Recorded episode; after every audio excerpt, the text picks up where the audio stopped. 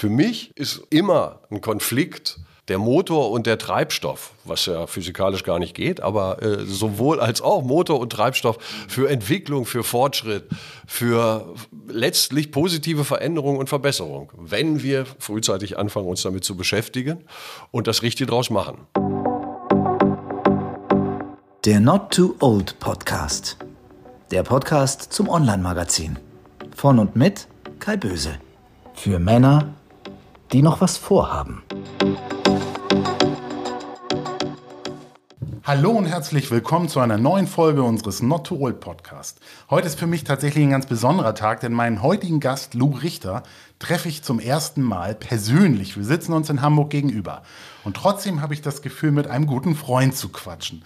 Das mag daran liegen, dass ich Lou Richter seit gut 30 Jahren vom Bildschirm kenne und er aber auch schon mit Interviews und seinem Top 15 Mixtape in unseren Magazinen Der Delicious und Not to Old zu finden ist.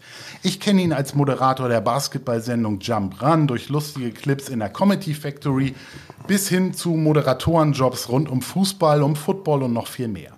Darüber hinaus schreibt er Bücher und produziert Kinderlieder. Außerdem stammt ein Ballermann-Song über unbekleidete Friseusen aus seiner Feder. Seine eigene Frisur sitzt mit Anfang 60 immer noch perfekt, da bin ich etwas neidisch. Heute wird es aber nicht nur lustig, sondern auch ernsthaft, denn Lou ist nicht nur Moderator und TV-Mann, sondern auch zertifizierter Mediator. In der Rolle befasst er sich insbesondere mit Konflikten und deren Lösung. Dazu hat er kürzlich ein Buch auf den Markt geworfen mit dem Titel Ihr könnt mich mal gerne haben, wie aus Konflikten Erfolge werden.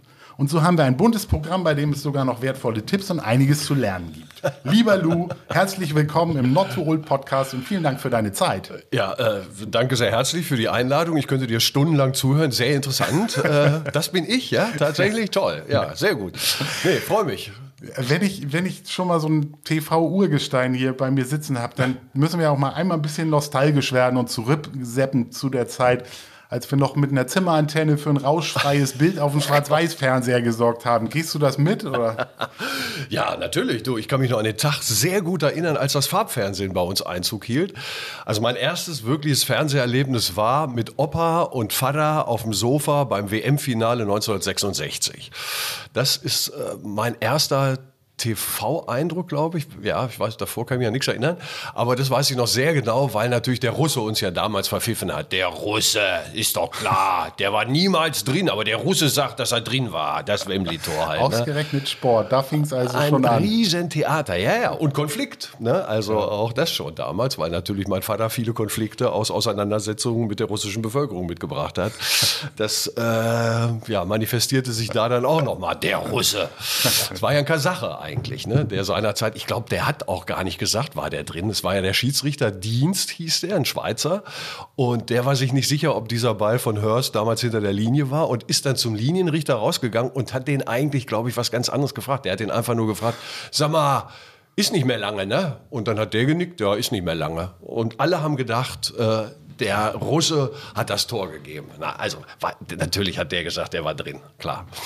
Ja, solche Erinnerungen habe ich auch eher WM 82, weiß ich noch, dass wir in Dänemark waren und da Fußball geguckt haben, auch mit dem Live-Fernseher. Also ja, ja, gerade Fußball prägt uns irgendwie. Ne? Ich weiß jedes einzelne scheiß WM-Finale noch, wo ich es geguckt habe, mit wem ich es geguckt habe. Ja, ja. Und 66 war der Anfang, mein Fernsehanfang eben. Ne? Und dann kam äh, kurz danach, ich weiß gar nicht, wann, wann hat das Farbfernsehen angefangen?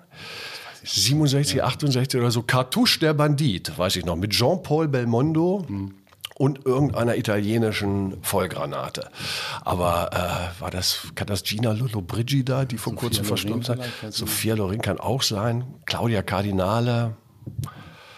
Ich weiß, Maria Callas, ich weiß es nicht. Also äh, auf jeden Fall, das war der erste Film in Farbe, weiß ich noch. Und es war eine Offenbarung. Ja. Ne? Diese Kiste kann auch wie das Leben aussehen. Ja, das stimmt. Du bist ja übers Radio so vor gut 30 Jahren im Fernsehen gestartet. Damals mit dem Schwerpunkt Sport bei Sat 1 kenne dich eben als Moderator von NBA-Spielen. Das war ja so die wachsende Popularität des Sports mit dem Dream Team bei der Olympiade, ja, ja, mit Basketball und so weiter. Aber das war ja auch die Zeit, da gab es fünf Fernsehprogramme und noch einen Sendeschluss. So, erzähl doch mal, wie du so die Entwicklung von Sport im Fernsehen erlebt hast. Heute gibt es Privatfernsehen, es gibt extra Programme, wo man sich äh, äh was organisieren kann. Also es ist alles irgendwie zugänglich, aber auch sehr feingranular. Wie leicht oder schwer ist es da so als Moderator auch am Ball zu bleiben? Äh, indem man seinen Interessen folgt, ganz schlicht und einfach. Also es gibt wahnsinnig viel, was ich ignoriere. Das, kriege ich gar nicht großartig mit. Also ähm, ich interessiere mich für Fußball, das ist meine Kernsportart. Damit habe ich angefangen als Kind, äh, bin dann irgendwann zum Basketball gekommen. Also ist das auch nach wie vor für mich ein wichtiges Thema. Aber äh, es gibt sehr viel in dieser großen, weiten Welt des Sports, um was ähm, bestimmte Nischen einen enormen Hype machen, was mir vollkommen hintenrum vorbeigeht. Mhm. Also äh, ich habe meine Interessen, die Sachen, die mich, die mich packen und äh, kann mich natürlich noch daran erinnern, wie das seinerzeit war, als du in der Sportschau drei Spiele hattest und äh, mindestens bei einem Spiel kam dann der Satz, und dann schossen die Kaiserslauterer das dritte Tor. Das haben wir leider jetzt nicht filmen können, weil der Kameramann gerade den Film gewechselt hat. Das gab es praktisch in jeder Sportschau. äh, wurde irgendein Tor verpasst, weil irgendwer gerade auf irgendeinem Schlauch stand oder nicht hingeguckt hat. Oder eben offizielle Version den Film gewechselt hat. Mhm. Ne? Damals wurden ja tatsächlich noch die, die Filme mit dem Motorrad äh, zur, zur Sportschau dann gefahren. Mhm. Also es war Gut, aber jetzt fange ich an, hier vom Krieg zu erzählen, um Gottes Willen. Ähm, aber wie ist das für dich so als Moderator? Wenn du früher gab es so diese großen Formate, ja. wenn man da drin war, war man irgendwie auch sofort irgendwo ja, ja, oben mit dabei. Heute Wolfgang, Wolfgang Völz, äh, großer Satz, den ich nie vergesse, der beim Wichser mitgespielt hat damals. Äh, Wolfgang Völz, Graf, sagt ihr das was? Graf hm? Joster gibt sich die Ehre. Er heißt eigentlich Aaron Treppengeländer, aber Wolfgang Völz war sein, äh, ist sein, sein äh, Künstlername. Und äh, Wolfgang Völz hat gesagt, Junge, wir brauchten damals ein Fernsehen ein Fernsehen, dann kannte uns die ganze Nation. Ne? Äh, der sich halt lustig gemacht hat über äh, junge Menschen, die nun ins Fernsehen drängen. Ne? Und der konnte ihnen halt sagen, ja, wir brauchten ein Fernsehen. Das reichte. Ne? Ein Auftritt. Äh, Jörg Knörr, der mit einem Auftritt bei, ich weiß nicht, Rudi Carell oder bei wem es war, auf einmal national eine Bekanntheit war. Ne? All diese Sachen. Das dauert heutzutage sehr, sehr viel länger. Mhm. Kann man denn in, in Würde altern als Fernsehmoderator? Und gibt es da Unterschiede bei Männern und Frauen? Ja, mit Sicherheit, weil es gibt ja Unterschiede zwischen Männern und Frauen. Äh, deshalb ist es natürlich auch in diesem TV-Business so. Ähm, dass Frauen früher aussortiert werden, aus welchen Gründen auch immer, möchte ich gar nicht beurteilen und bewerten, aber es ist so, ab einem bestimmten Alter werden äh, Frauen nicht mehr so gebucht und beschäftigt, erzählt ja jede Schauspielerin. Äh, früher gab es ja noch Ansagerinnen, ich weiß nicht, ob sich daran noch erinnern, ganz Programmansagerinnen, die wurden dann aber zum Teil doch in Würde sehr alt. Ne? Mhm. Heidrun von Gössel erinnere ich mich gerade. Mhm. Oh Gott, jetzt schweifen wir ab, hör auf. Also, äh, aber in Sachen uns noch ein, ein, halt, Loslassen ja. ist halt ein ganz großes Thema des, des, des Älterwerdens. Ja. Ne? Dein Podcast heißt hier Not Too Old. Äh, loslassen, das ja. ist äh, ein großes Geheimnis, dass man sich eben einfach von Sachen verabschiedet. Ich werde nicht mehr in der Bundesliga spielen. Das weiß ich aber auch seit mittlerweile 40 Jahren, äh, obwohl ich es gerne getan hätte. Aber meine Fußballkarriere wurde ja beendet durch ein brutales Foul äh, und einen komplizierten Bruch. Gott sei Dank war es nicht mein Fuß. ähm, Du hast ja etliche Größen getroffen, vielleicht einmal noch Nostalgie. Du hast Dirk Nowitzki an, am Mikro gehabt oder Michael Schumacher oder auch Michael Jordan, meine ich. Äh, ja, ja, Michael ist dir eine war, Begegnung war, in Erinnerung geblieben, wo du sagst, so, das war so dein persönlicher TV-Moment, wo du sagst, das. Äh, ja, ehrlich gesagt, zu viele, als dass ich da einen jetzt rauspicken okay. könnte, weil, ähm, also was, was jetzt Basketballer angeht, ähm, eine echte Offenbarung, Magic Johnson. Äh, ein wahnsinnig freundlicher, umgänglicher, höflicher Mann, echter Gentleman, ganz, ganz ähm, zugewandt. Am Ende einfach natürlich professionell. Mhm. Ne? Also das, was deutsche Fußballer zum Teil bis zum heutigen Tage nicht begriffen haben, Medien sind Partner und nicht Gegner. Und äh, Michael, äh, Michael Jordan war äh, im eigenen Kosmos gewesen. Aber Magic Johnson, der seinerzeit, als ich ihn getroffen habe, für Pepsi unterwegs war, mhm äh, und, und einfach ja, verstanden hat, Leute, die sich für mich interessieren, sind gut für mich. Mhm. Äh, und wenn da jemand kommt, wir haben damals eben diese Basketball-Sendung Jump Run gemacht, ähm, das ist eine Basketball-Sendung, die feiern mich, da kriege ich auch noch meine Message unter.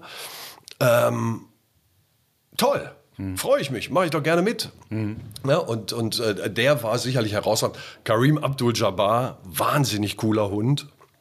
Also ein, ein sagt ihr was, ne? Mhm, ja, ja. Äh, Reise Ja. im verrückten Flugzeug, glaube ich auch. Die ne? Reise in einem verrückten Flugzeug, genau, dieses legendäre Zuckerbrüder, herrlich. Ja, ja, genau, da war er, war er Co-Pilot. Genau. Wie ist unser Vektor, Viktor? Äh, warst du schon einmal in einer türkischen Sauna? Äh, ja, Karim Abdul-Jabbar, ein wahnsinnig cooler Hund. Extrem, extrem smarter Typ. Also der ist mir ewig hängen geblieben.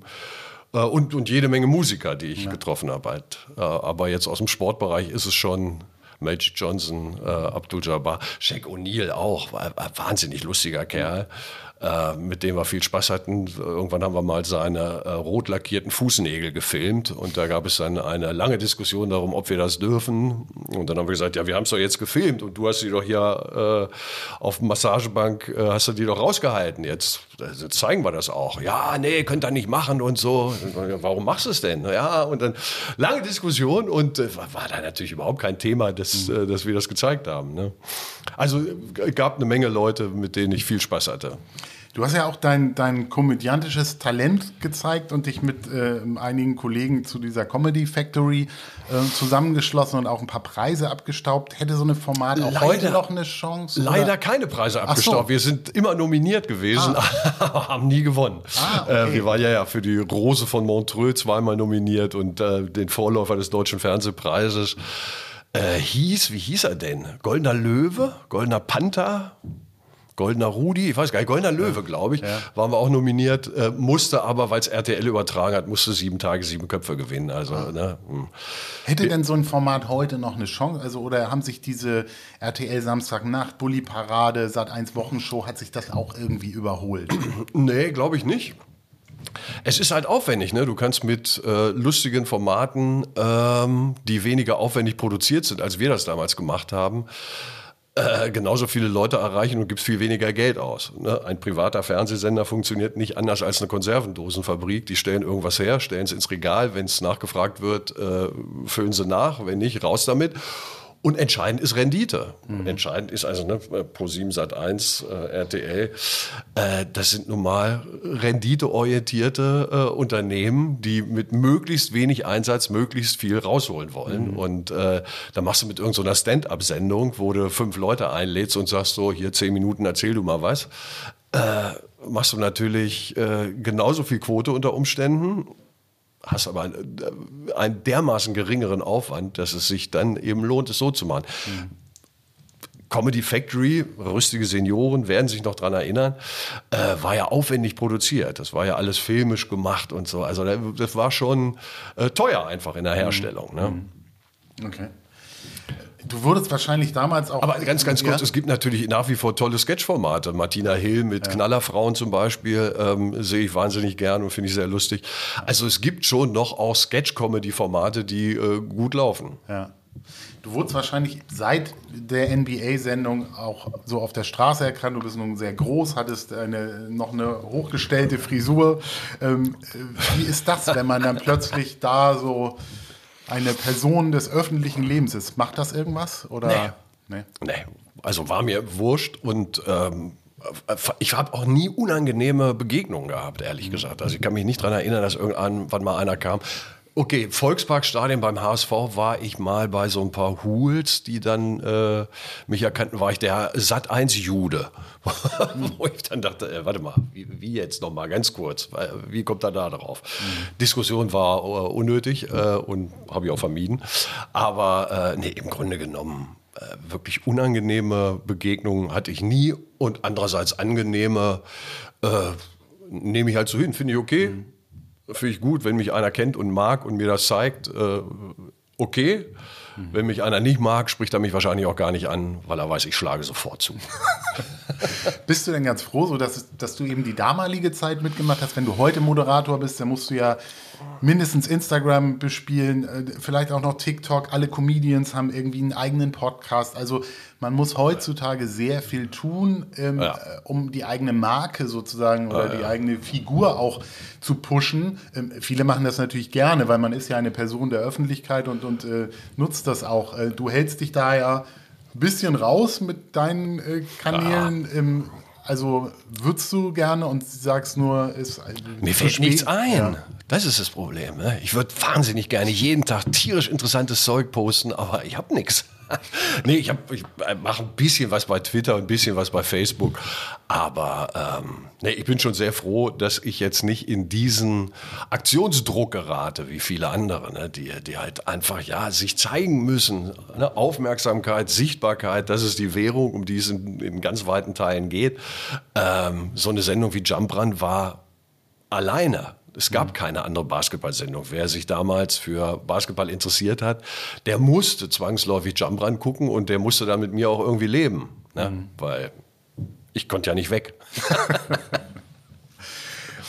Kaum jemand wird wissen, dass wir dir auch diesen Ballermann-Feten-Hit 10 nackte Friseusen zu verdanken haben. Vielleicht magst du auch schon gar nicht mehr darauf angesprochen werden. Äh, äh, Naja, aber wenn der, wenn der, Entschuldigung. läuft der überhaupt noch oder ist der zensiert? Ich oder? glaube, selbst Mickey Krause singt den kaum noch, was ein bisschen schade ist, weil natürlich äh, das meine GEMA-Einnahme schmälert. Ne? Finde ich nicht richtig. Der Mann müsste das jederzeit noch trällern mit dem Hinweis darauf, dass das heutzutage eigentlich gar nicht mehr geht.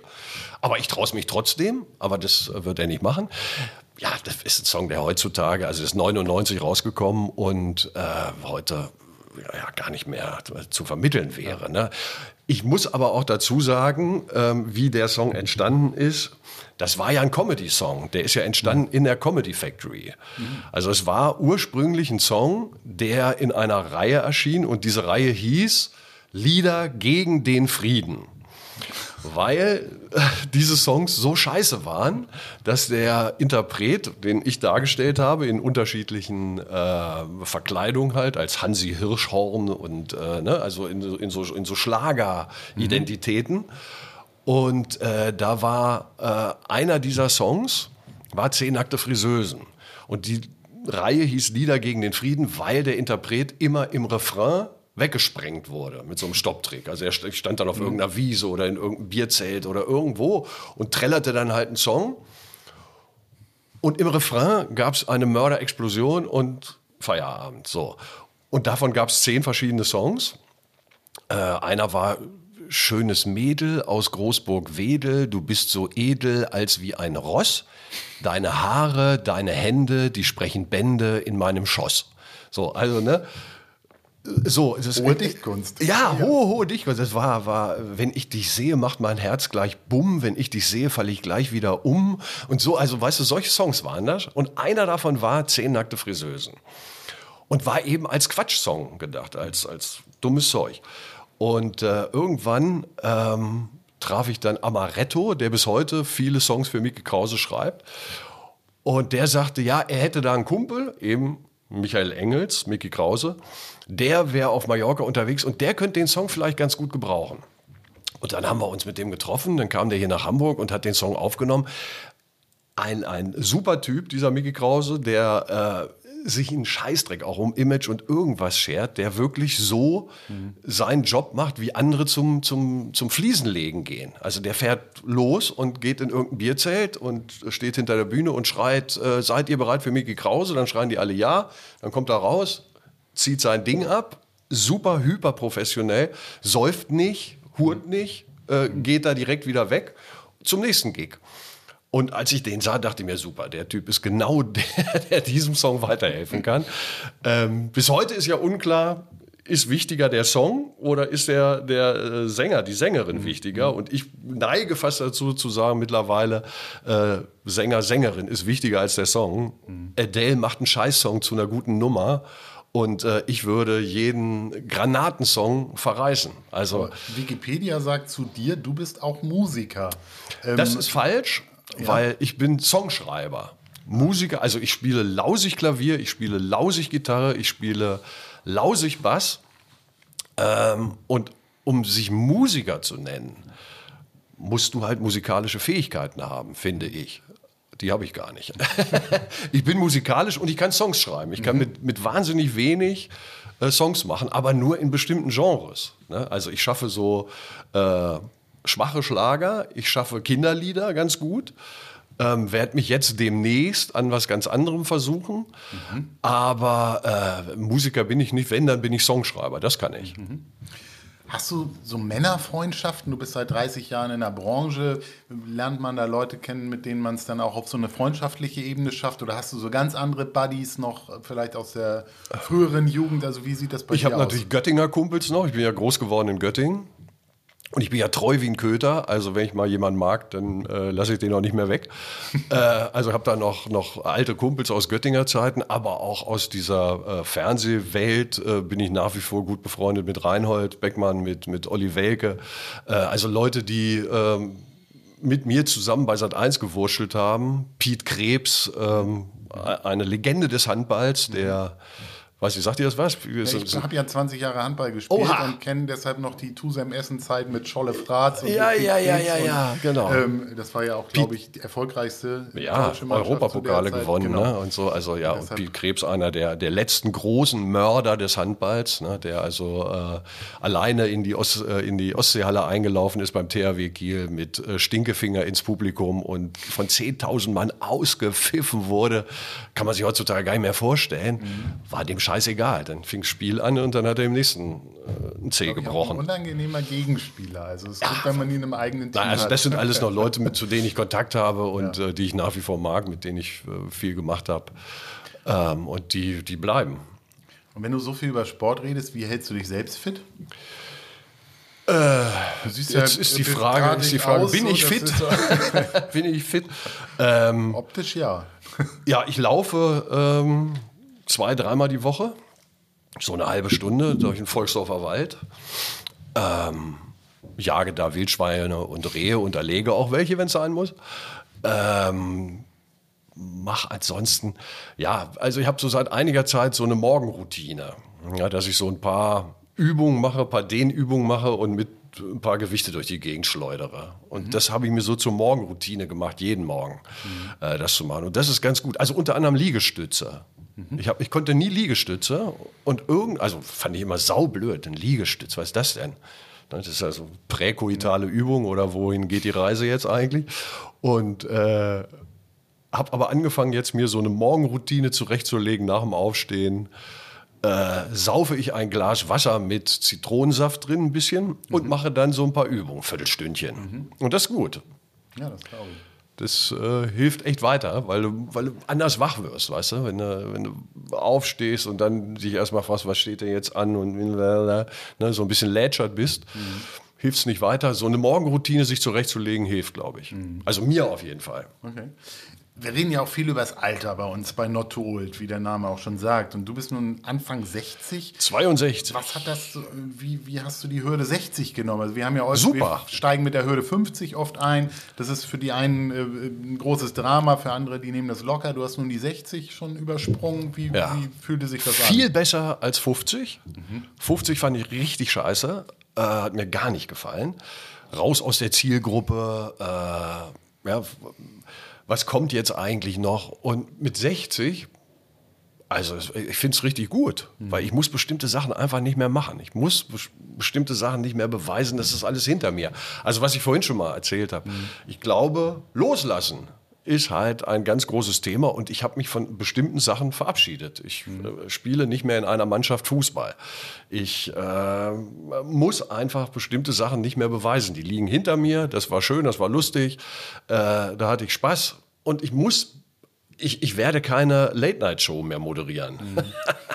ne? Also was ich mit, mit Ende 40 dachte ich, naja, vielleicht geht da noch mal was, mhm. ne? weil, weil ich mit ProSieben da mal in Gesprächen war und so.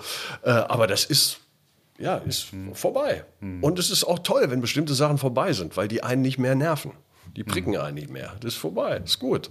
Loslassen musst du vielleicht auch deine Tochter irgendwann, die müsste jetzt so Anfang die, 20 sein und ja. ist wahrscheinlich in so einer Berufsfindungsphase. Will hm. die auch, zieht sie vor die Kamera? Oder Gar was? keine Findungsphase, es ist komplett abgeschlossen. Ah. Es ist, äh, ist sagenhaft, weil äh, die Ärztin werden will. Mhm.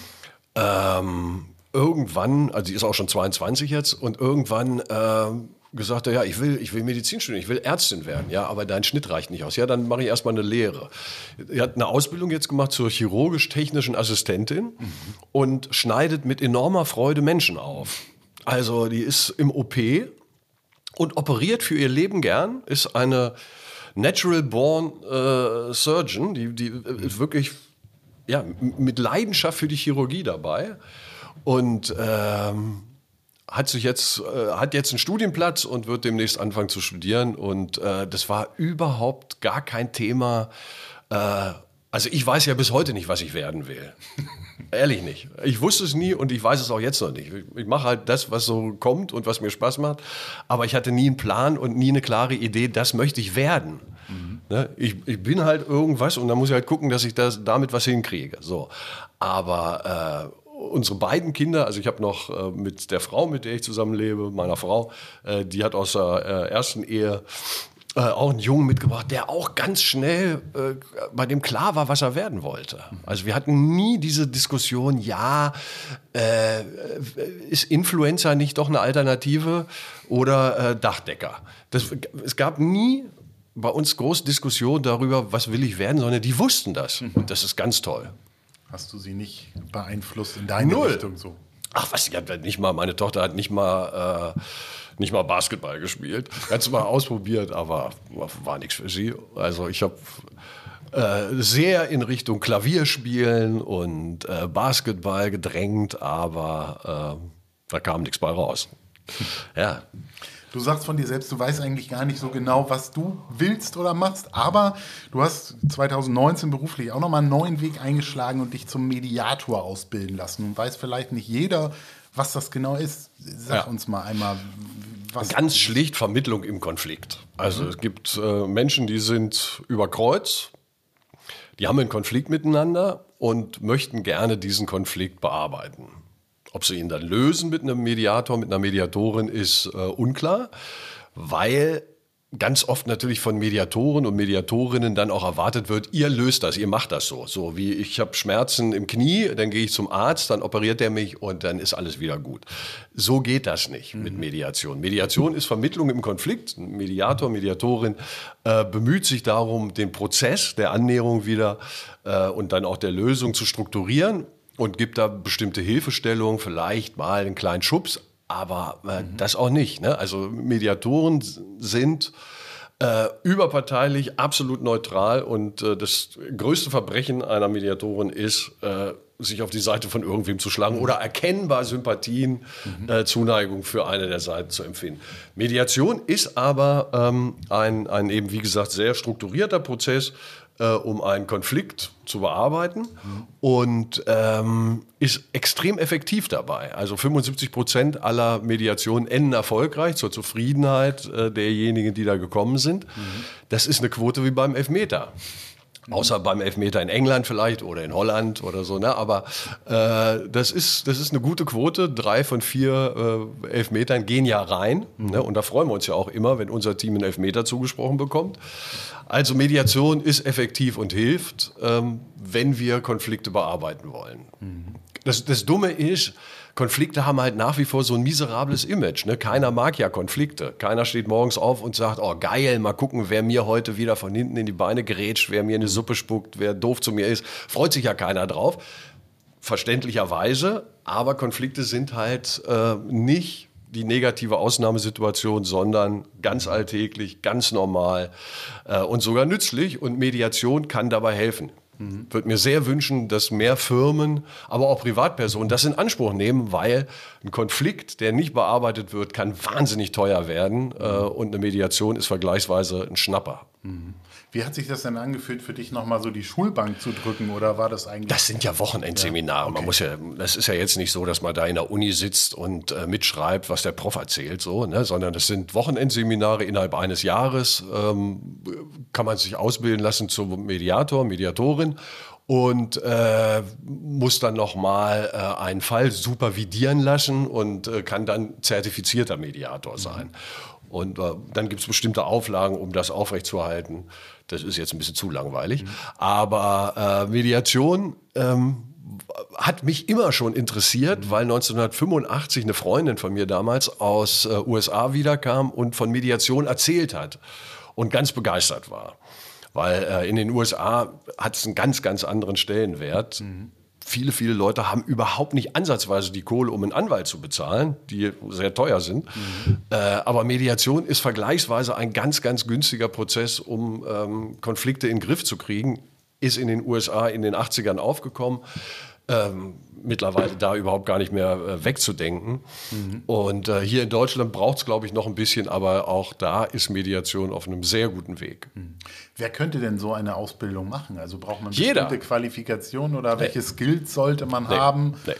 Also ist, äh, grundsätzlich kann jeder sich zum Mediator, Mediatorin ausbilden lassen. Ähm, da gibt es keine große, ich glaube, es gibt gibt's überhaupt irgendeine Grundvoraussetzung muss halt zwei Ohren haben, zwei Augen und äh, bereit sein zuzuhören, mhm. äh, was ganz wichtig ist. Aber ähm, nee, das kann, kann jeder machen, mhm. kann jeder machen. Du hast schon gesagt, in den USA ist es äh, nicht mehr wegzudenken. Hier, glaube ich, noch äh, eine Nische und auch nicht jedem bekannt. Ja. Einen schlechten Ruf hat es ja aber eigentlich nicht, sondern nee. es ist wahrscheinlich eher einfach nicht bekannt. Was sind so Einsatzgebiete? Also sind es immer zwei Parteien? Sind es eher Nachbarschaftsstreitigkeiten? Ja. Sind es Firmen oder? Grundsätzlich ist alles möglich, mhm. wenn ein Konflikt vorliegt. Mhm. Ne? Und äh, Voraussetzung allerdings für eine Mediation ist, dass beide Parteien oder es gibt ja zum Teil auch äh, natürlich Mediationen über äh, sechs, sieben, acht Parteien. Ne? Äh, das wird dann schon sehr kompliziert. Ähm, gerade bei, bei Umweltfragen zum Beispiel, wo dann irgendein Umweltverband zu, gegen eine Firma klagt und die Firma hat aber auch noch Subunternehmer, die da auch noch mit drin hängen und dann ist die Politik noch gefragt. Also so ein Mediationsprozess, der kann aufwendig und ähm, ja zum Teil spektakulär werden. Ähm, aber was war die Frage jetzt noch? Äh, warum? Was war mit der Mediation? Einsatzgebiet. Einsatzgebiet. Ja, immer, wann immer, wann mhm. immer ein äh, Konflikt vorliegt und Menschen bereit sind, sich mit diesem Konflikt zu beschäftigen, ist Mediation ein guter Weg. Mhm. Äh, das können Ehestreitigkeiten sein, das können Nachbarschaftsstreit sein. Deine Biotonne stinkt immer so. Ne? Äh, du spielst zu laut Klavier, du Arschloch. Äh, ne? So, also wann immer ja, Konflikte in eine, sagen wir mal, eskalierende Phase geraten, sollte man durchaus drüber nachdenken, wenn man es nicht äh, selber aus der Welt schaffen kann, äh, es mit Mediation zu versuchen. Ist eine, mhm. ist eine gute Idee. Wann immer Leute unter der emotionalen Belastung eines Konfliktes le äh, leiden, mhm. ist, äh, ist es gut, mal nachzufragen. Jeder Spitzensportler hat Trainer, jeder Spitzensportler hat, äh, hat äh, Leute, die ihm dabei behilflich sind, sich zu verbessern.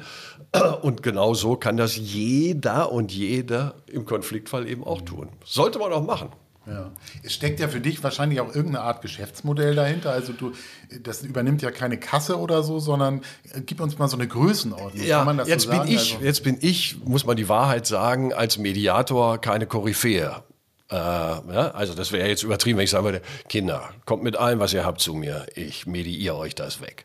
Äh, Mediation ist, habe ich gelernt, habe ich eine Ausbildung gemacht, mache ich gern.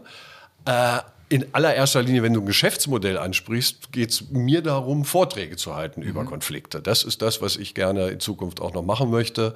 Äh, Mediation, klar, gerne aber ähm, ne, deshalb auch das Buch gerne. Mhm. Äh, aber ähm, ich möchte sehr gerne Vorträge halten zum Thema Konflikte, kann das glaube ich auch ganz okay und ähm, habe da das Ziel innerhalb von einer Stunde einer gerne kleinen bis großen, also vom Großkonzern bis zum Kleingartenverein, äh, den Leuten klarzumachen, äh, drückt euch nicht vor Konflikten, nehmt Konflikte an und ich habe ein paar kleine Tipps, wie, wie wir das besser hinkriegen können. Mhm. Trotzdem für die Leute, die jetzt zuhören, äh, hast du eine Größenordnung, wenn man jetzt einen Mediator oder eine Mediatorin beauftragen möchte, ja. dann gibt es wahrscheinlich Stundensätze. Gibt Stundensätze, sowas, ne? genau, gibt Stundensätze. Die sind dann eben auch von bis. Ja. Also ich würde jetzt sagen, wenn einer kommt und sagt, ich mache das für 30 Euro, da würde ich sagen, ja, weiß ich nicht. Äh, also ich schätze mal so, ab, ab dem 100er geht's los und äh, dann gibt es durchaus Leute, die äh, weit über Rechtsanwaltsniveau mhm. äh, verlangen, weil die halt äh, dann große Konzerne zum Beispiel beraten. Und es gibt Fälle, wo halt ähm, ja, Großkonzerne mit einer Mediationshilfe unfassbar viel Geld gespart haben. Es gab, mal, gab mal einen Streit zwischen E.ON und ähm, RWE, meine ich. Äh, das ist mit dem Mediator relativ schnell geklärt worden. Die, die Leute haben nicht mehr miteinander geredet, das nur noch Rechtsabteilung. Und dabei war es im Grunde eine relative Kleinigkeit, die dann da im mhm. Wege stand. Äh, weil die sich einfach komplett im Ton vergriffen hatten und dann hieß es halt, mit dem Arschloch rede ich gar nicht mehr und der, der hört sowieso nicht hin und so. Dann saßen die an einem Tisch und das, die Kuh war ziemlich fix vom Eis. Also man kriegt mit Mediation auch komplizierte Sachen unter Umständen schnell geregelt, wenn es noch nicht hochgradig eskaliert ist. Okay. Wenn wir jetzt mal äh, uns dein Buch vornehmen, äh, das heißt, ihr könnt mich mal gerne haben, wie aus Konflikten Erfolge werden. Äh, Gibt es so eine Definition für einen Konflikt? Also du hast schon gesagt, wir haben täglich Konflikte, ja. aber wahrscheinlich, äh, wenn meine Tochter sagt Pizza und ich sage Pasta, das ist ja eher eine Meinungsverschiebung oder so ist noch kein Konflikt. Also so ist wie es. definierst du einen Konflikt? Naja, wenn deine Tochter, wenn deine Tochter sagt, immer deine scheiß Pizza, du bist so ein Ignorant, du siehst überhaupt nicht, wie gerne ich jetzt mal Spaghetti Carbonara ja. essen will. Immer, immer, immer Pizza. Wenn die sich aufregt und das ganz scheiße findet, wie du äh, ihre Essenswünsche behandelt, ja. dann ist es ein Konflikt. Mhm. Wenn ihr aber sagt, na her, wir werfen eine Münze, Pizza, Pizza oder Pasta, äh, und dann sind wir auch beide damit einverstanden, was es gibt. Meinungsverschiedenheit. Mhm. Konflikt ist meiner Ansicht nach ähm, so definiert, da gibt es Bücher, ganze äh, äh, Bibliotheken, würde ich sagen, über Konflikte und Definition. Für mich ist es total einfach, oder ich mache es mir gerne einfach. Äh, Konflikt heißt, unterschiedliche Interessen führen zu emotionalen Belastungen. Mhm. Ja, also äh, ein Konflikt hat immer was mit einem unangenehmen Gefühl zu tun. Und dieses unangenehme Gefühl weist in der Regel auf ein unbefriedigtes Bedürfnis hin. Mhm. Und äh, das bleibt ganz oft unter der Oberfläche hängen, ähm, weil wir nie so richtig gelernt haben und wir sind dabei auf einem guten Weg, glaube ich, als Gesellschaft auch zu artikulieren, was will ich denn eigentlich, was möchte ich, was wünsche ich mir, wohin soll die Reise gehen. Mhm. Ne? Ganz oft kommt das erst raus, wenn der Konflikt schon ausgebrochen ist. Mhm. Ne? Du machst nichts im Haushalt. Ne? Ich mache alles, du machst nichts. Das ist übrigens ganz lustig, wenn man mal in so Haushalten nachfragt und die einzelnen Beteiligten fragt, wie viel Prozent der Haushaltsarbeit machst du? Kommt immer ein Wert von über 100 Prozent raus. Todsicher. Ne? Weil, weil jeder seine eigene Leistung natürlich total überschätzt. Ja. Immer. Ja, aber äh, zu sagen, was man will, äh, müssen wir lernen. Mhm. Klarheit geht vor Harmonie. Braucht es denn immer zwei Parteien oder ist auch äh, Engelchen und Teufelchen, was ja, ich selbst auf der Schulter ja, hat, führt auch zu Konflikten? Ja oder? klar, ja klar, ja klar. Also gibt grundsätzlich ja zwei verschiedene Formen von Konta äh, Konflikten. Diese inneren, diese internen Konflikte und dann eben die externen Konflikte, Konflikte mit anderen. Aber äh, die inneren Konflikte, die ich in meinem Buch jetzt äh, weniger behandle, mhm. unterliegen, glaube ich, den gleichen Prinzipien. Weil wir als Persönlichkeit ja letztlich auch ein Team sind. Mhm. Es gibt dieses äh, bekannte Modell von Friedemann Schulz von Thun, hier ein, ein Hamburger Kommunikationswissenschaftler, der äh, dieses Modell aufgestellt hat vom inneren Team. Mhm. Als Persönlichkeit hast du unterschiedliche Teammitglieder, die unterschiedliche Rollen übernehmen, die unterschiedlich laut und leise sind äh, in unterschiedlichen Situationen. Du hast den inneren Zweifler, äh, du hast den inneren Antreiber, du hast den inneren Superstar, den inneren, was weiß ich. Ne? Mhm. Ne? Also äh, lohnt sich, sich selbst mal zu hinterfragen, wer in der eigenen Persönlichkeit eigentlich den Ton angibt. Am Ende gibt es halt dann natürlich einen Teamchef, der muss gucken, das bist du die inneren Teammitglieder zu, zu äh, gerecht zu behandeln. Mhm. Und äh, natürlich gibt es dann innere Konflikte, wo halt diese Teammitglieder mhm. äh, miteinander über Kreuz geraten und dann eben ne, äh, der zum alten fetten Brot-Song äh, führen, soll ich es wirklich machen oder lasse ich es lieber sein? Äh, ne? Die Antwort ist Jein. Mhm. und das, das betrifft uns alle permanent ständig, weil jeder mit sich selbst natürlich jeden Tag Konflikte mhm. hat. Ne? Mhm. Gucke ich jetzt Dschungelcamp oder gehe ich doch lieber ins Kino oder was weiß ich. Mhm. Also das wäre jetzt einfach. Sobald die Emotion ins Spiel kommt, sobald wir gefühlsmäßig ähm, ja, eine Schieflage empfinden, geht es Richtung Konflikt und dann müssen wir was machen. Du siehst ja aber auch, und das ist auch in deinem Buch zu lesen, den Konflikt auch als etwas Positives mm. und Wichtiges. Du hast den äh, Satz gebracht, wenn zwei immer der gleichen Meinung sind, ist einer überflüssig. Also man braucht die Reibung auch, um voranzukommen, oder? Ja klar, ja klar. So ein Abend, wo alle einer Meinung sind, ist ein total verschenkter Abend. Was soll das? Ja?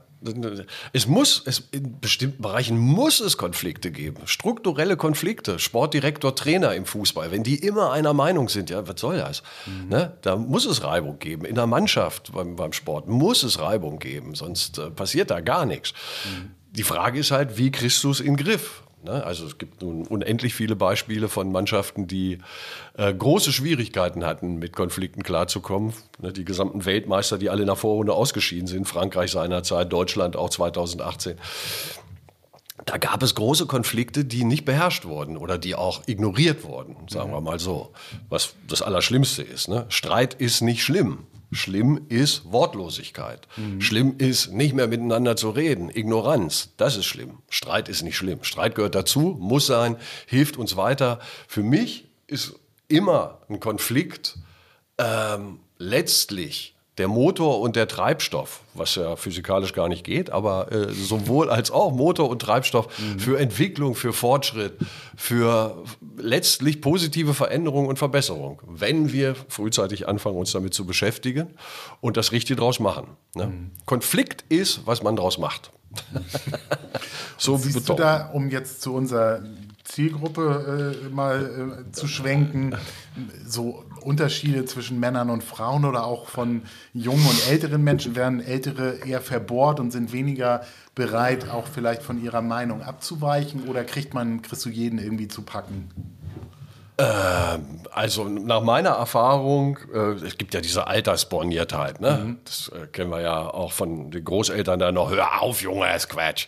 Äh, ja, natürlich, je älter man wird, desto verfestigter sind in vielen Bereichen äh, Positionen. Und was halt der Lösung eines Konfliktes komplett im Wege steht, ist halt dieses absolute Beharren auf bestimmten Positionen. Das ist so. Das haben wir immer schon so gemacht. Wo kommen wir denn hin, wenn das alle machen? So, ne?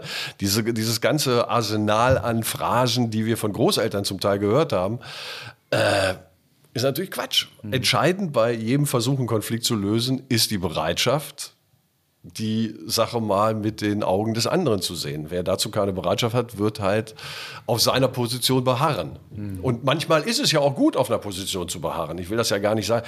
Es muss auch nicht immer alles geklärt werden. Ne? Manchmal ist es halt auch so, dass man flüchten muss, dass man kämpfen muss. Manchmal muss man sich auch totstellen und sagen, äh, jetzt halte ich die Schnauze und das ertrage ich jetzt einfach mal. Aber wenn man einen Konflikt wirklich in den Griff kriegen will, muss man seine Position auch mal verlassen und die Sache, der legendäre Perspektivwechsel, äh, die Sache mit den Augen des anderen sehen. Nur dann wird es was. Ähm, und ich glaube, dass das durch alle Altersschichten äh, annähernd gleich verteilt mhm. ist, hoffe ich. Ich hoffe das. Ich hoffe das, dass das nicht äh, ne, je älter, desto bornierter, desto festgefahrener und verfressener. Äh, also ähm, ich glaube, es gibt Leute, die sind mit 20 unerreichbar und es gibt halt die 70-Jährigen, die sind unerreichbar. Aber ähm, also ich weigere mich, das, das festzulegen. Was sicherlich äh, einfacher ist, ist, äh, also aus meiner Erfahrung, äh, Männer haben größere Probleme mit ihren Emotionen sich auseinanderzusetzen als Frauen. Das glaube ich. Also das ist meine Erfahrung. Äh, mhm. Frauen sind eher bereit, über Emotionen zu sprechen, über Schwächen zu sprechen, als Männer. Männer neigen dazu zu sagen, äh, ja, ist doch nichts. Was soll das? Ist doch gar nichts. Hör auf. Ne? Also sind, ähm, ja, äh, glaube ich, sagen wir mal, haben eher die Scheuklappen auf und ähm, also, mir hat mal ein Chef von der Firma erzählt, Konflikte? Konflikte haben wir gar nicht, bei uns wird gearbeitet. Ja, du siehst aber, dass sie alle gar nicht gerne arbeiten und du siehst auch, dass sie zum Teil schlecht arbeiten. Mhm. Ne? Wenn ihr euch mit euren Konflikten beschäftigen würdet, hättest du nicht so einen Verlust an guten Leuten, hättest du eine höhere Effizienz, was die Arbeitsleistung angeht. Ja, ja, mal sehen. Ne? So, also äh, das gibt es immer wieder. Ja. Ähm, und ich glaube, meine Erfahrung ist, Frauen sind eher bereit, mhm. sich mit, mit äh, Emotionen zu beschäftigen, als Männer, die dazu neigen zu sagen, ist nichts. Aber das ist eine völlig pauschalisierte, generalisierte und überhaupt nicht zulässige Äußerung, die ich jetzt sofort wieder zurücknehme. Sympathisch finde ich auf jeden Fall, dass du in dem Buch eben nicht belehrst oder, oder den erhobenen Zeigefinger hast. Ich glaube, das merken wir auch bei Old, dass man Männer anders anpacken und ansprechen muss, eben nicht sagen, hier mach mal so, dann nee. wird zugemacht, sondern man kann immer nur inspirieren, man kann Beispiele geben und äh, da ist es, glaube ich, bei dir ein Vorteil, dass sehr viele Beispiele aus dem Sport zu finden mhm. sind, dass du einfach sehr klar machen kannst, wo es hakt und wie man eben an sich auch arbeiten kann. Mhm. Aber immer in einem positiven ja. in einem positiven Licht. Ja, du, Galileo Galilei war ja kein ganz dummer Mann äh, der viele, viele enorme Konflikte hatte, auch in der Frauenwelt übrigens, äh, der hat irgendwann mal gesagt, man kann einem Menschen nichts beibringen, man kann ihm nur helfen, es in sich selbst zu finden.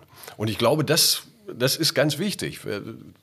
Belehren, ja, was weiß ich denn viel besser als andere? Ich kann ja nur sagen, was ich erfahren habe, was ich erlebt habe und daraus meine Schlüsse ziehen und die kann man dann vorschlagen mhm. und sagen, guck mal, ähm, ich habe jetzt aus meiner Mediationsausbildung, aus meiner Erfahrung raus, habe ich diese Gerne-Methode mir zurechtgelegt äh, und ich glaube, die kann ein Wegweiser sein. Mhm. Ein Konflikt lösen können eh nur die, die ihn haben. Die mhm. sind die Spezialisten. Niemand weiß besser über diesen Konflikt Bescheid als die, die ihn haben. Manchmal hat sich was verfestigt, manchmal ähm, gibt es Scheuklappen, manchmal gibt es Widerstände, bestimmte Tatsachen, äh, nicht Tatsachen, bestimmte Sichtweisen zu akzeptieren.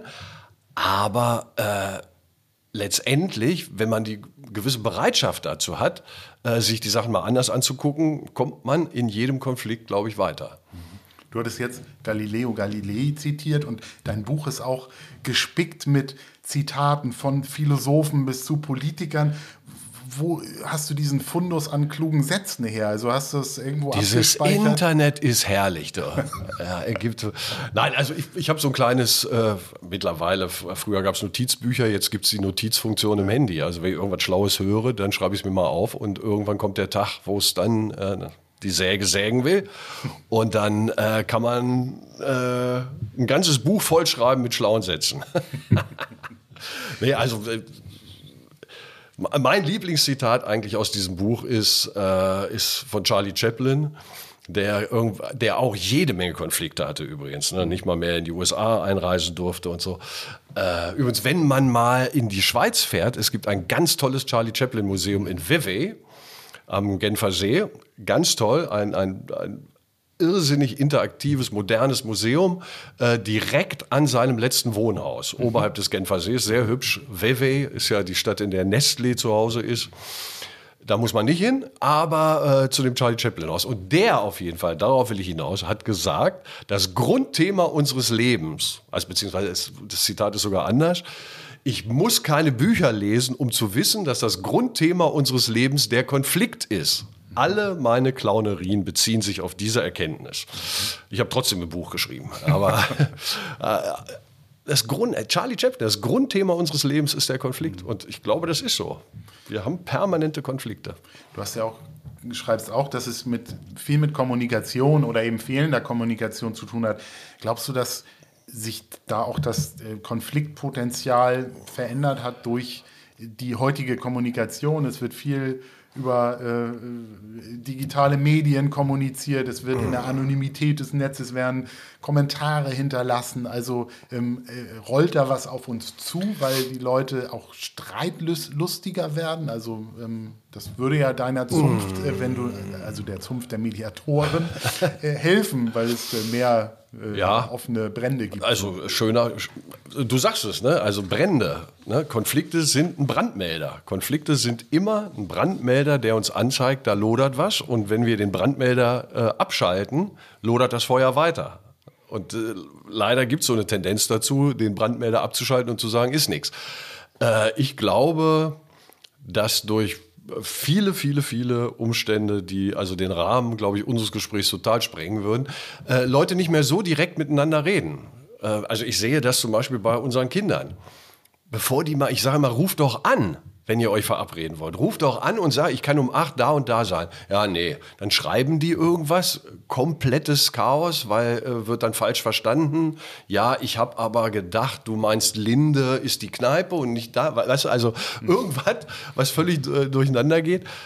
Äh, ich habe so ein bisschen das Gefühl, ähm, und ich kenne auch Jugendliche, die gar nicht mehr telefonieren wollen und können. Ne? Die haben gar keinen Bock drauf. Also das, wir schreiben das ja. Mhm. Äh, ich äußere mich auf äh, sozialen Medien, da zeige ich, was ich für ein, für ein Hengst bin, der äh, mit dem Lamborghini rumfährt, den ich zufälligerweise an der Straße gesehen habe und mich dann davor äh, fotografiert habe. Toll.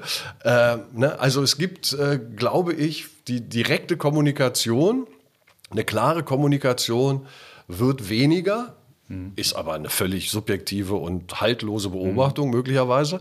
Ähm, Ralf Dahrendorf, ein großer Soziologe, damit ich noch ein Zitat rausballere.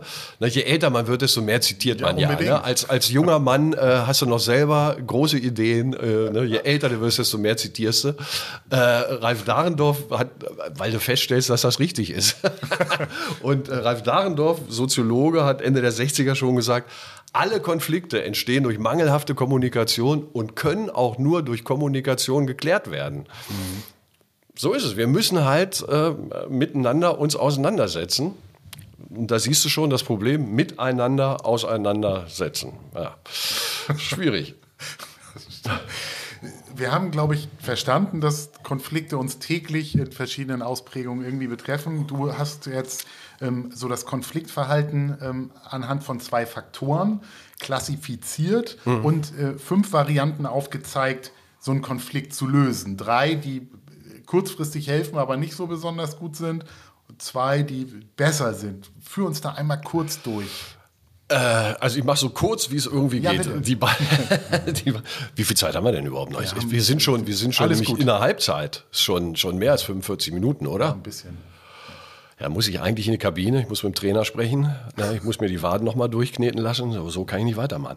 Äh, nee, also es gab äh, bei mir die Überlegung, was treibt uns an im Konflikt eigentlich? Und es gibt zwei, zwei große Treiber. Das eine ist das Interesse am Ergebnis. Was wünsche ich mir? Wie soll es sein? Und das Interesse an der Beziehung auf der anderen Seite. Mhm. Also, wie wichtig ist mir eine Person? Wie wichtig ist mir die Beziehung, die in diesem Konflikt betroffen ist? Und zum anderen, wie wichtig ist mir ein bestimmtes Ergebnis? Wie wichtig ist mir die Aussicht auf das von mir gewünschte Resultat in mhm. diesem Konflikt? Und diese beiden Interessen, äh, die bestimmen letztlich auch, wie wir uns verhalten. Mhm. Und es gibt halt diese drei, äh, also es gibt, es gibt meiner Ansicht nach fünf wirklich lupenreine Konfliktverhalten. Fünf glasklare, lupenreine Konfliktverhalten. Es gibt Millionen von Mischformen. Vielleicht gibt es mhm. Milliarden von Mischformen, äh, mhm. aber es, so viel wie es Menschen gibt.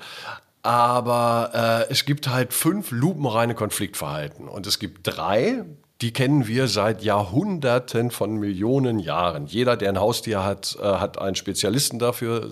Ne? Jeder Hund, jede Katze macht das perfekt. Kämpfen, flüchten, totstellen. Mhm. Das äh, sind uralte, äh, letztlich Stressreaktionsmuster. Konflikt ist immer Stress und ähm, fast immer Stress. Und äh, diese drei Konfliktverhalten, die bearbeiten wir mit dem Stammhirn. Das ist hinten drin. Seit 250 Millionen Jahren haben wir das Stammhirn und da sind diese drei Konfliktverhalten perfekt abgespeichert. Und ich will nicht sagen, dass die total unnütz sind. Ich will nicht sagen, dass die, äh, also unnütz sind sie schon mal gar nicht, sonst hätten sie nicht den Lauf der Zeit überstanden.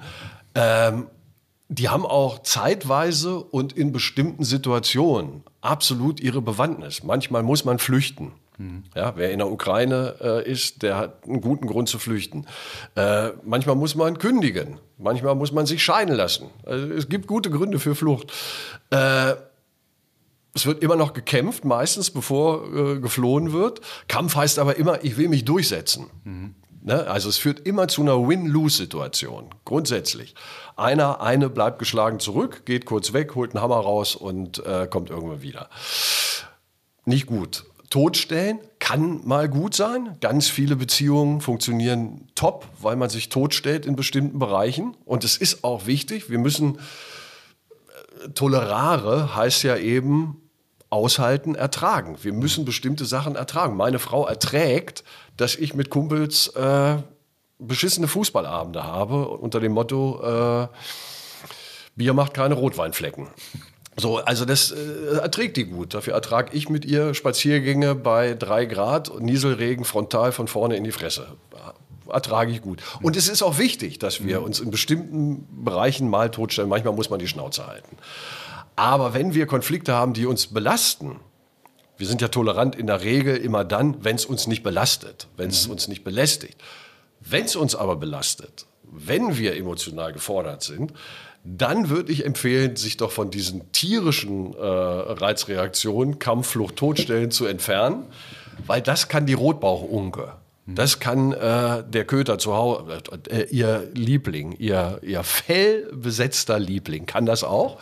Äh, wir sollten dann versuchen, menschlichere Verfahren in Gang zu setzen. Und das ist eben die Suche nach einem Kompromiss. Das ist die Suche optimalerweise nach dem Konsens. Also sich entgegenkommen oder aber sogar eine Übereinstimmung herzustellen. Das wäre der Konsens. Das sind die beiden menschlichen Konfliktverhalten, die lupenreinen Konfliktverhalten. Mhm. Gibt natürlich jede Menge Mischformen. Ne? Das geht alles mal durcheinander. Aber äh, das sind die fünf Lupenreihen. Und ich plädiere sehr dafür, das ist der Sinn des Buches, äh, seht mal zu, einen Kompromiss hinzukriegen, optimalerweise den Konsens. Klappt nicht immer, mhm. lässt sich nicht immer erzielen. Wie würde ich jetzt das noch gegeneinander abgrenzen? Kompromiss heißt, beide haben auch das Gefühl, ein Stück weit verloren, genau. aber auch gewonnen zu haben. Und der Konsens, ja. da sind alle positiv. Das wäre, das wäre, Konsens ist im Optimalfall Win-Win. Mhm. Also im Kompromiss äh, ist es eigentlich, haben wir so einen Flickenteppich an Einzelinteressen, wo alle ein bisschen zurückstecken, alle was abgeben, alle was verlieren. Kompromiss heißt im Grunde genommen, alle sind gleichermaßen unglücklich. Mhm. Das ist der Kompromiss. Ja, das kennt man ja. Ne? Also aus der Politik, ja, das, äh, das konnten wir gerade noch so mitgehen. Ne? Äh, Konsens heißt, alle sind gleichermaßen glücklich. Das wäre, das wäre das Optimale, die Win-Win-Situation. Geht nur, wenn man wirklich versucht, deshalb ist dieses N in gerne neugierig, wenn man versucht, neue Optionen rauszufinden, andere Möglichkeiten äh, sich zu überlegen, was können wir denn machen? Mhm. Das ist entscheidend. Es gibt immer noch eine andere Möglichkeit. Das heißt, um diesen Konsens zu erreichen, hast du oder gibst du den Lesern eine Methode an die Hand, die mit den Begriffen gerne oder dem Wort gerne, also fünf Elemente mhm. hat. Und wenn man die durchläuft, dann äh, resettet man so ein bisschen und, und es ist eine ein, Haltung. Ein Lösungsweg, oder? Genau. Es ist, also es ist eine Haltung, es ist ein Wegweiser zu einer Haltung, die eine höhere Wahrscheinlichkeit mit sich bringt, einen Konflikt erfolgreich zu lösen. Ich sage nicht, äh, ihr müsst das jetzt machen und dann ist der Konflikt geklärt. Quatsch, geht nicht. Wird nie klappen. Und wenn irgendjemand sagt, also ich sage euch, wie, ich, ich gebe euch das Patentrezept zur Lösung von Konflikten, äh, Schnacker. Ist Quatsch, wird nicht gehen. Aber es geht um eine Haltung und es geht bei mir, bei dieser Gerne-Methode, um einen Wegweiser, wie mhm. wir vom Konflikt hin zu einer Lösung kommen können. Und das ist eben gerne, steht für gemeinsam, ergebnisorientiert, rücksichtsvoll, neugierig, einvernehmlich. Das ist die, das ist die Abkürzung in Gerne. Mhm. Und das ist eine Methode, die du eigentlich dann den Leuten an die Hand gibst, dass die das auf ihre Konflikte anwenden können, um dann. Ja, einfach mal gerne, ja. sich gerne mit einem Konflikt beschäftigen, ne? in, in doppelter Hinsicht. Also äh, es, es gibt ja bei Konflikten gibt's drei ganz klare Gebote, die, wenn die verletzt werden, äh, gibt es Konflikte. Geht gar nicht anders. Ist zwangsläufig so. Es ist so, wie wenn du äh, nackig bei 0 Grad rausgehst, dann wirst du frieren. Und so gibt es auch drei Gebote. Äh, also du sollst dich warm anziehen, wäre jetzt dann äh, gegen Frieren. Äh, und so gibt es drei Gebote, die grundsätzlich zum Konflikt führen, wenn da Verletzungen, wenn da Verstöße auftauchen. Das erste ist, du sollst niemanden ausschließen. In dem Augenblick, wo wir andere Leute ausschließen, wo wir Zugehörigkeit verweigern, wo wir sagen, du bist nicht wie wir, du gehörst nicht dazu. Aber eben auch im Umkehrschluss, wenn Leute sagen, hä, bei euch will ich gar nicht dazugehören, hä, so wie ihr bin ich doch nicht, ne? dann gibt es immer Konflikte. Mhm. Zugehörigkeit verweigern heißt, es wird ganz schnell eben nicht gemeinsam, sondern gemein und einsam.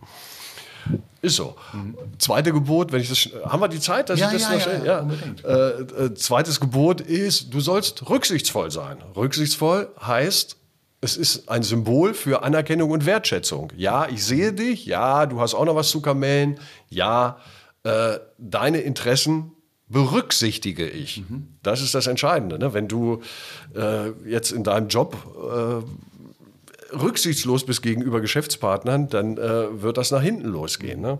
Zugehörigkeit äh, noch ein kleines Beispiel schnell. Äh, wenn, du, wenn du die gesamte Nachbarschaft zu einem Fest einlädst, aber eben äh, ne, die Krauses von gegenüber nicht, ja, dann, äh, dann musst du da nie mehr nach einer Heckenschere fragen. Das Thema ist durch. Mhm. Ne, also Zugehörigkeit verweigern schlecht. Anerkennung, Wertschätzung verweigern, schlecht. Und das dritte Gebot, ich mache es jetzt schnell. Ja. Ähm, das dritte Gebot. Keine, kein Zeitdruck. ja, weiß ich nicht. Ne? Die Menschen denken ja auch, pass mal auf, ich bin in fünf Minuten bin ich zu Hause in der Firma und jetzt äh, bin ich zu Hause und jetzt erzählst du hier noch. Komm mal zum Ende, du Vogel. Ähm, das dritte Gebot ist, du sollst fair sein. Wenn Gerechtigkeit verletzt wird, wird es immer einen Konflikt geben. Es geht gar nicht anders. Es geht immer das ganze Leben lang, und zwar seitdem es das gibt, muss es ein Gleichgewicht geben zwischen Geben und Nehmen, sonst gibt es Ärger. Mhm. Ne? Also, äh, wenn du zu einer Party eingeladen bist, bringst du schön Sträußchen Blumen mit oder äh, Weinbrandbohnen, jetzt not too old, äh, Erfrischungsstäbchen. Ja, herrlich. Äh, ne? Also du bringst was mit, geben, nehmen. Äh, Im Job ist es ein Ausgleich zwischen Leistung und Lohn. Wenn das verletzt wird, ja. Äh, Riesentheater. Guck dir die Klimakrise an, auf ganz, ganz hohem Niveau. Ungerechtigkeit spielt da eine ganz, ganz große Rolle. Und äh, wenn diese drei Gebote verletzt werden, gibt es immer einen Konflikt. Und mein Büchlein will eben dabei helfen, dass wir da einen Weg finden, wie wir drum rumkommen.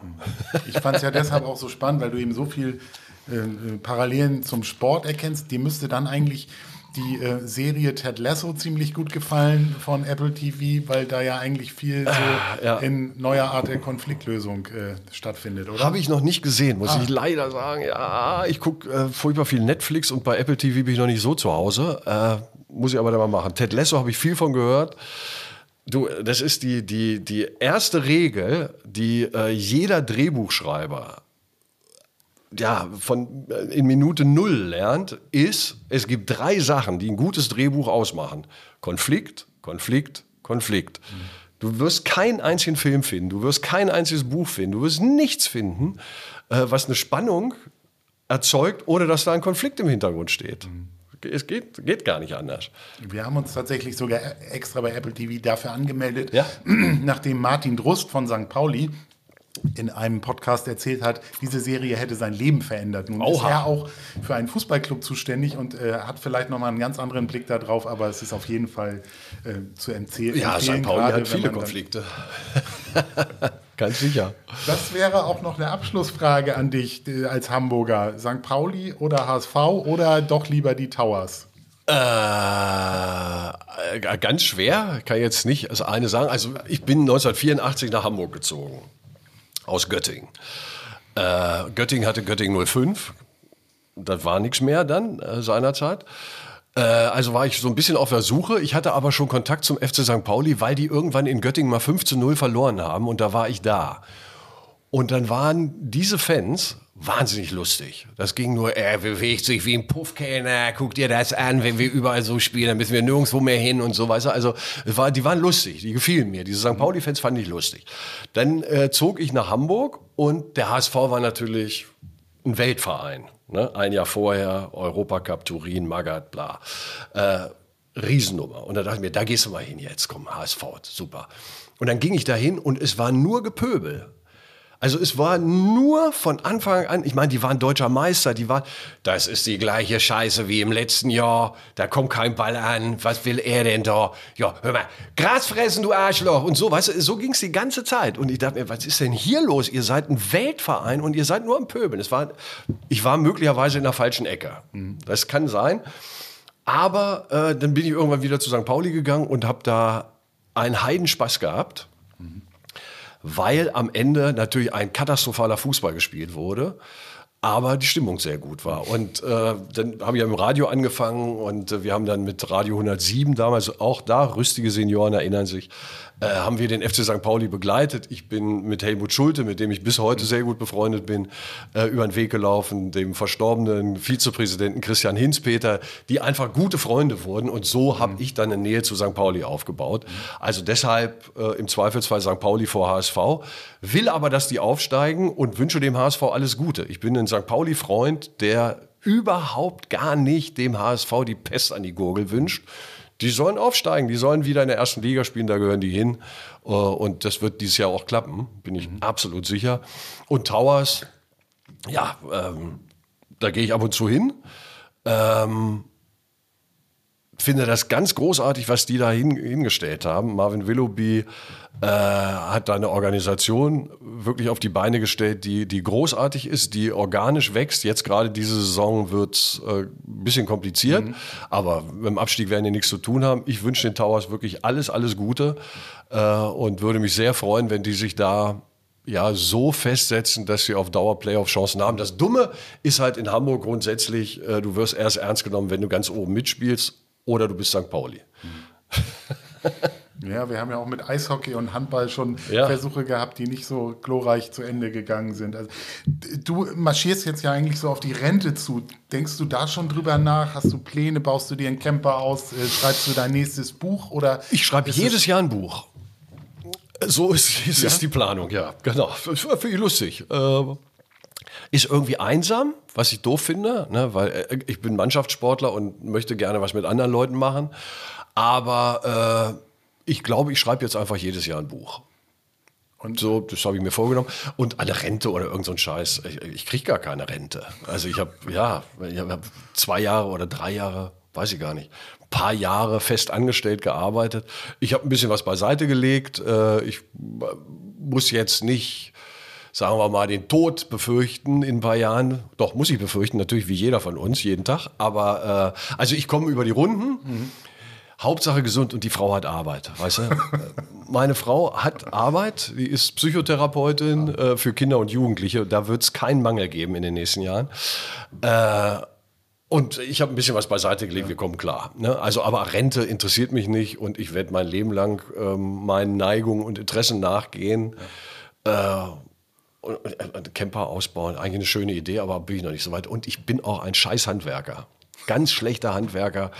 Wenn ich einen Camper ausbaue, dann wird das hinterher eine Mülltonne. Und bist du als Berufsjugendlicher schon in die Operrolle geschlüpft oder kommt das auch Nee, nee, nee, nee, Oper, Und ich äh, verweigere mich auch, Berufsjugendlicher zu sein. Bin ich nicht. Also ich bin weit entfernt von jugendlich, aber ich bin auch weit entfernt von ganz alt. Also not too old halt. Ja, deshalb passt es so gut. Lieber Lou, ganz herzlichen Dank für deine umfangreichen Infos. Du bist not too old. Wir werden deine Aktivitäten verfolgen, bestimmt wieder von dir hören und lesen.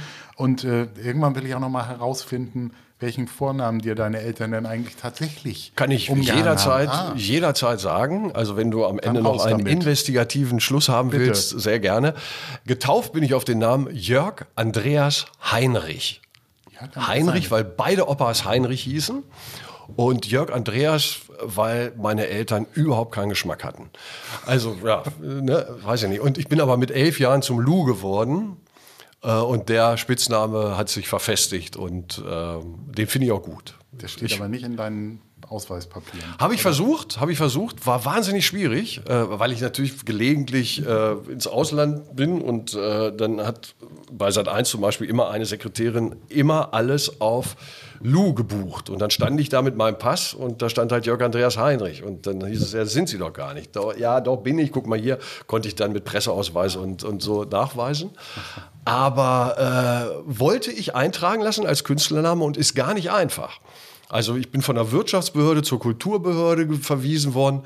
Äh, ja, dann müssten Sie aber jetzt noch einen Einkommensnachweis erbringen, dass Sie als Lou so und so viel Geld. Da habe ich irgendwie gesagt, leck mich am Arsch, jetzt ist mir es egal. Also, Für bin, uns bist du der Lou. Ich, äh, ich fühle mich als Lou äh, und als Heinrich. Ganz vielen Dank für deine Zeit. Und ihr, liebe Leute, solltet euch das Buch besorgen, denn es ist unterhaltsam und knackig geschrieben. Es führt euch zu wertvollen Erkenntnissen und gibt euch Handwerkszeug mit Konflikten besser umzugehen, die wir alle jeden Tag haben. Auf diesem Kanal gibt es weiterhin spannende Themen für Männer in der zweiten Lebenshälfte. Passt auf euch auf, bleibt gesund, abonniert den Podcast, Wo hinterlasst eine Bewertung, gebt uns gern Feedback und toll. Also, wie du das gerade gesagt hast, kostet das Geld? Wir sind ja schon Folge 30. Da bin ich dann irgendwann so im Flow und alles, was zu Anfang Na, und zum Ende passiert, ist ein Rahmen. Nein, schön, dass du auf das Buch nochmal hingewiesen hast. Das ist doch toll. Wir sind übrigens Nummer eins bei biblische Fiktion. Und ich habe überhaupt keine Ahnung, wie das Buch dahin geraten ist. Bei Amazon war es jetzt gerade gestern biblische Fiktion. Kriegst du jetzt diese rote Bestseller-Aufkleber? Ja, äh, für biblische Fiktion. Achso, steht ja nicht dabei. Wir wünschen dir viel Erfolg mit dem Buch und sind gespannt, was noch von danke, dir zu Danke ganz ist. herzlich und danke für diesen wirklich sehr hörenswerten Podcast. Wenn äh, du jetzt so freundlich bist, Werbung für mich zu machen, möchte ich das hier auch an der Stelle machen. Wirklich ein toller Podcast für äh, nicht nur für Leute, die sich not too old fühlen, auch äh, very young äh, kann da was lernen. Jeder darf Ganz toll. Ja, Vielen Dank. unbedingt. Danke dir. Thank you.